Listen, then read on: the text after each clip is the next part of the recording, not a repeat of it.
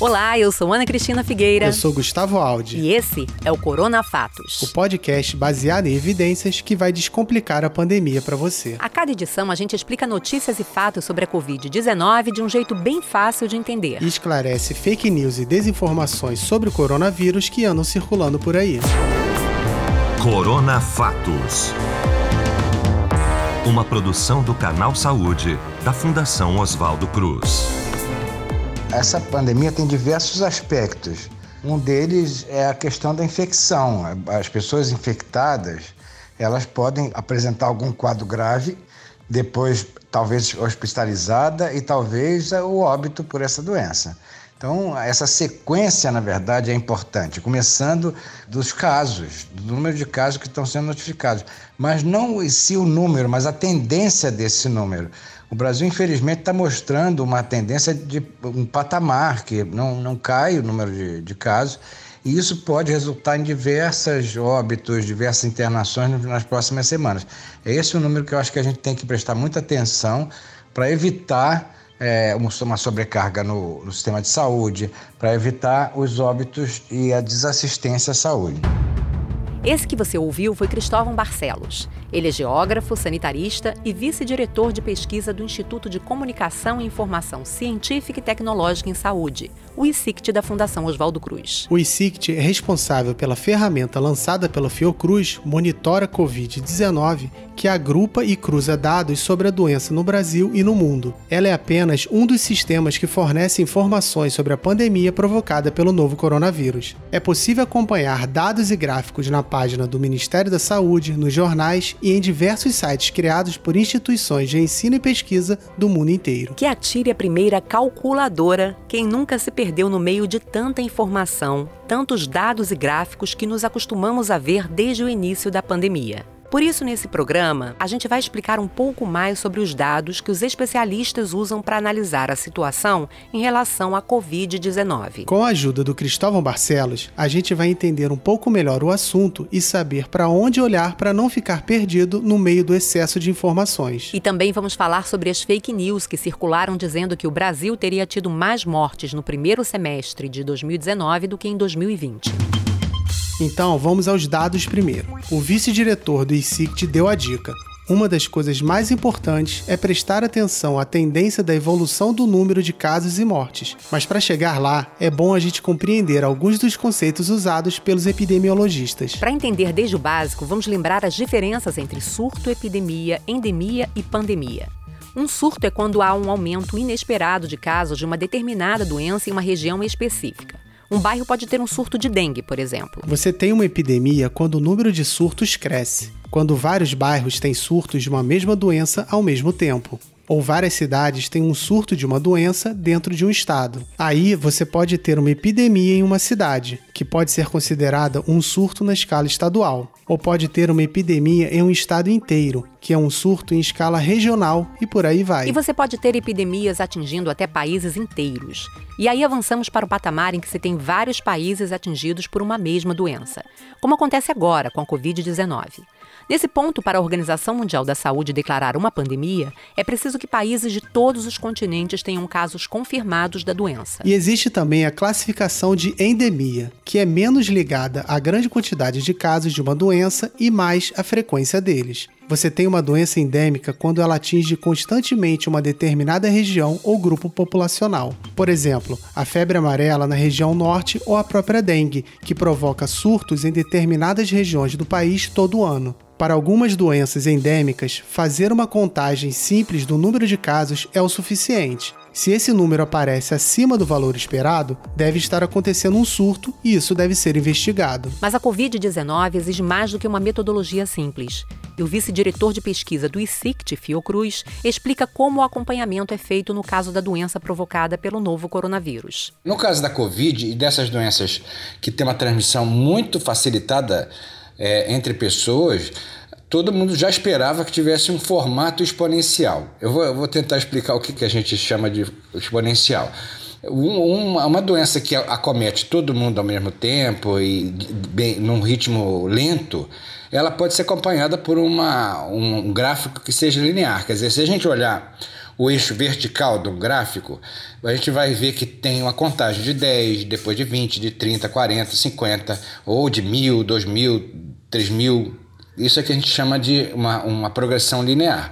Quando a gente olha para um gráfico em formato de exponencial, na, nesse eixo vertical, nós temos o valor de 1, de 10, de 100, de 1000, de 10 mil, de 100 mil.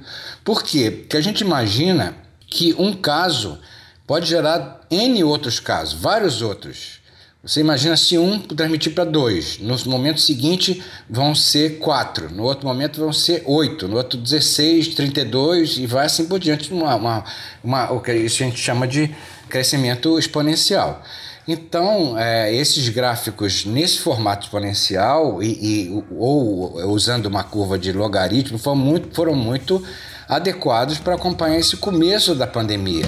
Então, relembrando a época de escola, a gente vê no eixo horizontal, a linha deitada do gráfico, o passar do tempo, e no eixo vertical, em pé, o crescimento do número de casos ou de mortes. E nesse momento da epidemia no Brasil, ainda temos uma escala exponencial, ou seja, que cresce se multiplicando. Mas Cristóvão também explica que não vamos acompanhar o mesmo tipo de gráfico durante toda a pandemia. Isso não serve, por exemplo, para as próximas etapas que parece que está acontecendo já no Oriente e em países da Europa, de redução da transmissão, em que acontecem é, surtos mais localizados dentro de uma escola, dentro de um asilo, dentro de um presídio.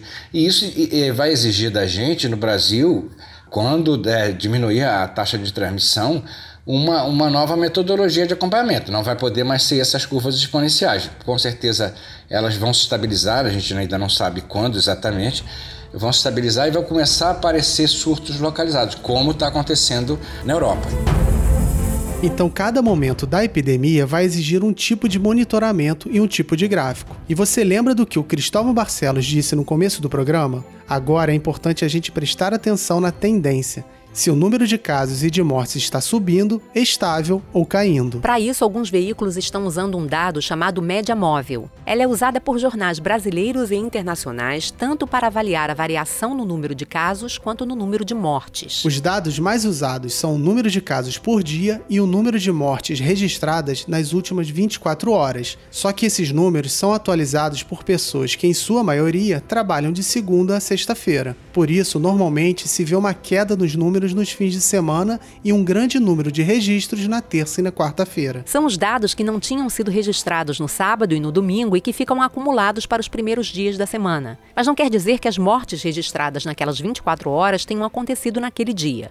Com a média móvel, o gráfico mostra a média de casos e mortes por dia. Ela é calculada somando os números dos sete últimos dias e dividindo ele por sete. Assim, além das barras que representam o número de casos e mortes registrados a cada dia, você passa a ter o registro de uma linha que dá a noção da evolução da epidemia. Ela é chamada de média móvel porque os números de um dia são carregados para a média do dia seguinte. Eles se movem. Com essa linha é possível observar com mais clareza a tendência da epidemia. Como disse Cristóvão Barcelos, é importante ficar atento tanto à evolução do número de casos quanto à do número de óbitos. E como já dissemos aqui no Corona Fatos, o Brasil é um país enorme podemos considerar que temos várias epidemias em estágios diferentes acontecendo nos diversos estados da federação. Por isso, é importante cada um prestar atenção principalmente na tendência da sua região, seu estado ou sua cidade. Os epidemiologistas consideram que os números estão subindo quando a variação é maior do que 15% em relação à média de 14 dias antes. A epidemia está em queda se os números tiverem diminuído mais de 15% em relação à média de 14 dias atrás e está estável se a variação estiver entre 15% para mais ou para menos em relação à média de duas semanas antes. A comparação com a média de 14 dias antes não foi escolhida ao acaso. Ela é feita dessa maneira por causa da dinâmica das infecções pelo coronavírus. Em geral, o vírus fica incubado por mais ou menos 5 dias e depois leva cerca de uma semana até a pessoa procurar assistência médica. Assim, o ciclo da Covid-19 pode ser calculado entre 12 e 14 dias. Conhecendo essas tendências, as autoridades sanitárias podem tomar as decisões sobre fechar ou flexibilizar mais as atividades econômicas numa determinada região. Mas vale lembrar que esses dados servem para ajudar a nos guiar, mas os gráficos não são retratos estáticos da realidade, como ressalta o vice-diretor do ICICT. Todos esses modelos, eles tentam adequar a dinâmica da doença a uma equação matemática. E a, gente sabe, por causa da. porque a gente vive numa sociedade muito complexa, cheia de desigualdade, com perfis de, de, de comportamento, de valores, de instituições completamente diferentes, a sociedade nem a doença obedece uma equação matemática. Então, a gente pode até perceber que o, o, as curvas reais não obedecem exatamente uma linha ah, muito bonita, muito desenhada, ela tem altos e baixos. Isso, por exemplo, na, na pandemia de Covid-19, pode ser resultado de uma mudança de política. É, alguém algum estado implantou alguma medida mais, mais rígida de distanciamento, de isolamento, e isso vai, vai repercutir na, no formato da curva. As pessoas passam a se comportar de outra maneira, mexe no formato da curva. E por isso é importante a, a gente sempre não só ficar tentando ajustar os dados à curva, mas exatamente ver o que sai desse formato previsto. E mesmo que os modelos matemáticos precisem ser ajustados para dar conta da complexidade da sociedade, a gente viu que a qualidade do monitoramento da evolução da Covid-19 por dados e gráficos é. Corona Fato. A gente vai deixar na descrição o endereço de algumas ferramentas online confiáveis para checar os números da pandemia. O do próprio Monitora Covid-19, do ICICT, e também o da plataforma do Ministério da Saúde, da Rede Covida, do Conselho Nacional de Secretários de Saúde, o CONAS, e da Universidade Norte-Americana John Hopkins. O que não tem nada de confiável é uma mensagem que circulou dizendo que o Brasil teria tido mais mortes no primeiro semestre de 2019 do que no mesmo período em 2020. A mensagem falsa parece ter sido produzida com o objetivo de negar a gravidade da pandemia de Covid-19 no Brasil. Ela trazia uma imagem de uma tabela com o título Alguém sabe me explicar? Tenho uma dúvida. Essa tabela vinha preenchida com os meses de janeiro a junho e três colunas: uma para 2019, outra para 2020 e uma terceira com o suposto número de mortes a mais que teriam ocorrido no ano passado em relação a esse ano. Para tentar dar credibilidade à mensagem falsa, o texto afirmava que os dados teriam sido obtidos nos registros de óbitos dos cartórios brasileiros. Esses números estão disponíveis no portal da Transparência do registro civil. Só que basta acessar o site que fica em transparência.registrocivil.org.br para verificar que nenhum dos números do conteúdo enganoso bate com os dados do portal. Vamos deixar o endereço na descrição também. De acordo com o portal, de janeiro a junho de 2019, o número de mortes no Brasil foi de pouco mais de 600 mil. Já em 2020, esse número passou de 700 mil cerca de 100 mil mortes a mais do que as registradas no mesmo período do ano passado, um aumento de mais de 16%. E vale a pena saber que o Portal da Transparência do Registro Civil oferece atualmente uma página em que é possível pesquisar os óbitos com suspeita ou confirmação de Covid-19 outro site que a gente vai deixar na descrição do episódio. E a gente viu que as mensagens que dizem que o primeiro semestre do ano passado teve mais mortes que o primeiro semestre de 2020 são. Corona Fake. Esse foi o Corona Fatos dessa semana. Para ficar sempre atualizado sobre a pandemia, acompanhe também o Boletim Corona, de segunda a sexta-feira, ao vivo, às três da tarde, no YouTube do Canal Saúde. Conheça também os podcasts dos programas do canal na seção Canal Saúde Podcasts do nosso site. Toda quarta tem um episódio do Ligado em Saúde, Ciência e Letras ou Bate-Papo na Saúde disponível. E se quiser falar com a gente, você pode mandar e-mail para corona.fatos.fiocruz.br. Aproveitamos para mandar um abraço para os ouvintes Cláudia Nóbrega e Márcio Braga.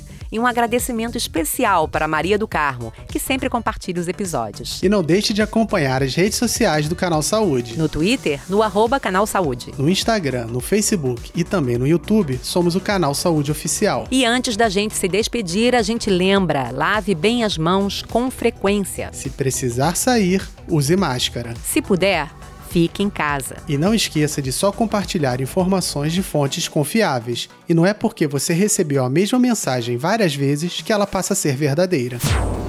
O Cronafatos é apresentado por mim, Ana Cristina Figueira. E por mim, Gustavo Aldi. O roteiro é do Gabriel Fonseca. E a produção, de Valéria Mauro. Edição e finalização, Marcelo Louro. arte, Marcelo Viana.